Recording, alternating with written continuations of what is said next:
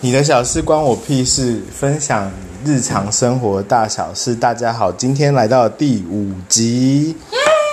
我要先把哦，对不起，因为之前有喷麦的那个反应，所以我今天要把就是手机拿远一点。昨天又被检讨了，有杂音是怎样？不能边走边录是不是？好，不管。我们今天第五集邀请到的呃来宾呢是松山刘若英。 Hello，松山刘若英今天要跟大家分享的两件小事情呢，是她跟她妹之前就是小时候发生的一些事情。第一件事情呢，我不知道你们大家有没有以前就是在看 NTV 或者是在呃比较呃晚一点的那个 V Z 频道的时候，会看到一些就是比如说你可以打电话进去，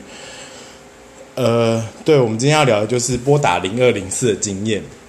那个洛英呢，她就是之前在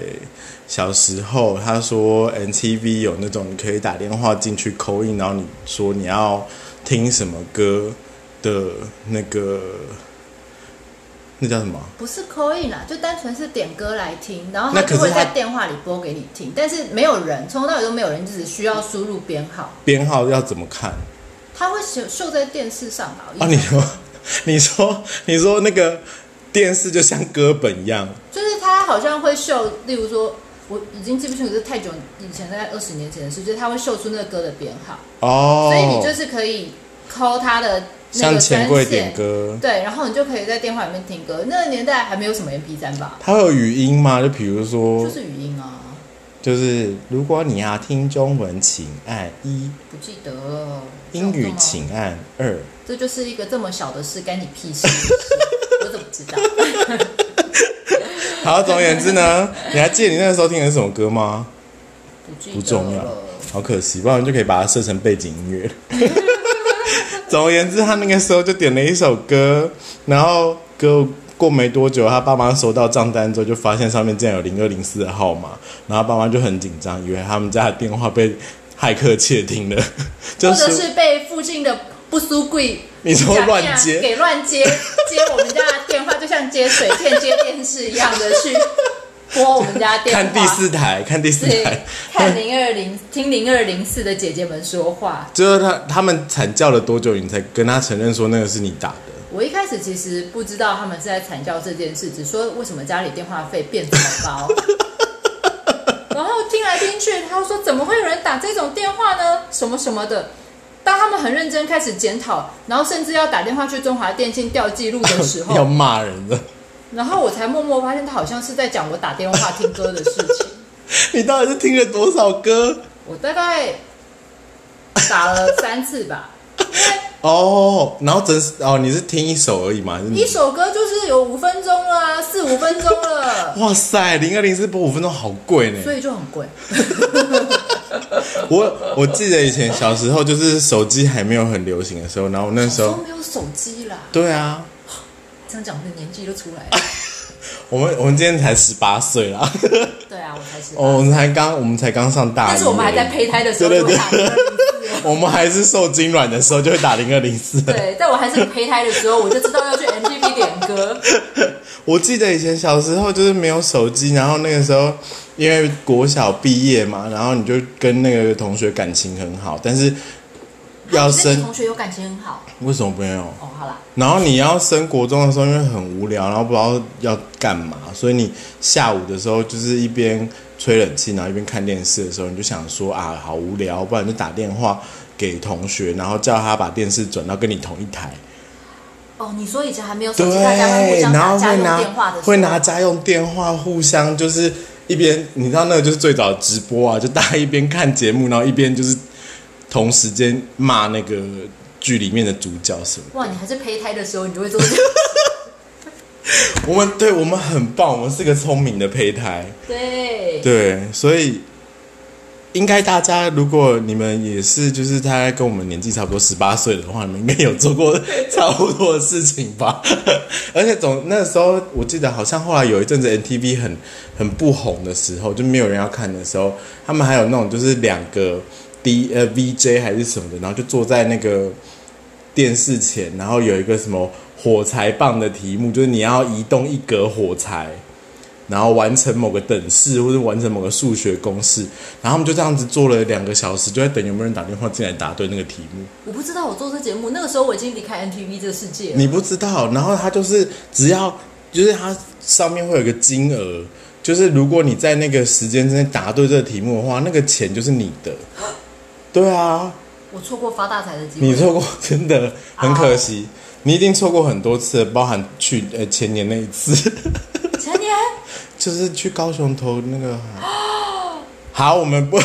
不聊政治，我们不聊政治，我们不聊政治，本台不聊政治好，谢谢。第一个小事大概到这边结束，在第二个小事的内容呢，是我我最近其实有在使用，就是交友软体跟一些朋，就是新的朋友认识，然后我就发现一件事情，就是我好像跟熟人很会聊天，可是我发现我跟陌生人好像很不会聊天，因为就是我本来以为就是跟人家聊天的时候，我会想说，嗯。既然我们就是大家都不是很熟，那我应该要就是把那个话题延续长久一点，所以我可能就是回答的话都很简单，就没有想到就是前两天的时候被人家骂说，就是我分享都分享不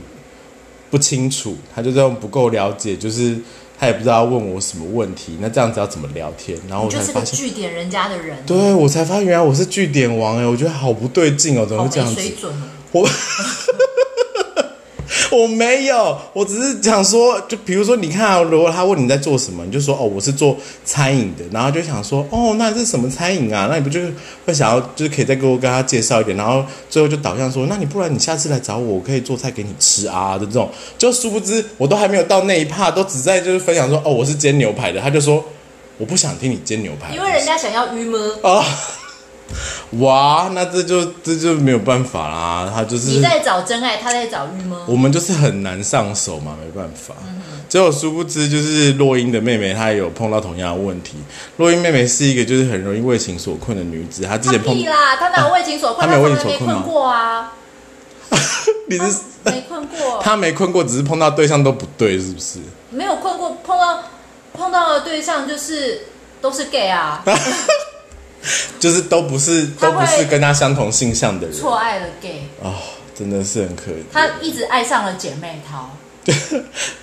以为以为终于找到了好对象，殊不知是姐妹。对然后，所以我后来好不容易，她那天用了另就是她是换教软体吗？没有，他就是用了某交友软件，他就用某教软体，好不容易碰到一个对象，就是还不错，聊天聊聊天也聊的，就是算就是开心，然后也是聊了聊好了一几天，好一阵子，几对天，几几天几哎天就在这个年头能够几天就很了不起了。我跟你，讲，素食网络的交友就是这么的素食，有聊到几天，我觉得就已经很厉害了。所以好，让他聊了几天之后，那个男生就跟他提了一个很重要的问题，他就问他说：“哎，那这样子你喜欢的对象是什么样的类型啊？”你喜欢什么类型的男生？你喜欢什么类型的男生？就后来就是洛英的妹妹就很认真的想了一想，然后她就她就想说啊，我之前喜欢的都是 gay，所以她就说呃，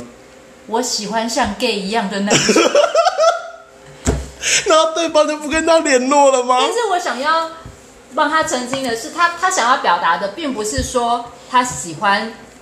他喜欢 gay，他身边的确有很多很好的姐妹们，但是他想要表达的是他喜欢就是姐妹们那一种情感很纤细，然后善体人意的这种男生。那不行啊，她一定会找到 gay 啊。后来就发现，一般直男好像很难做到如此的纤细。我觉得这个问题可以留到下一次我们有碰到直男的时候来问他这种问题、欸就是，但是其实是有很多女生有这一种心理跟精神上，就是对于爱情的需求是很精神层面的，那她就永远单身啊，所以她一直单身。好可怜哦。 对啊，我希望下一次可以有一集是他来分享，就是他的情路坎坷的过程。这样会不会太好听？你是不是觉得这样这一集会很好听？我怕，我怕，我怕她的朋友有听怎么他办？不会，我们还没红那么快，好不好？哎啊除非这一集有爆点，不然哪会红啊？ 好吧，好了，以上就是今天的两个小事情，而且我们今天很棒，我们真的录了快要十分钟。天哪、对啊，如果你的生活当中也有什么大小事值得分享的话，欢迎你到我们的 IG 或是粉丝专业上面来找我们，就是分享你的日常生活大小事。那你的小事关我屁事第五集就到这边结束喽，大家拜拜拜。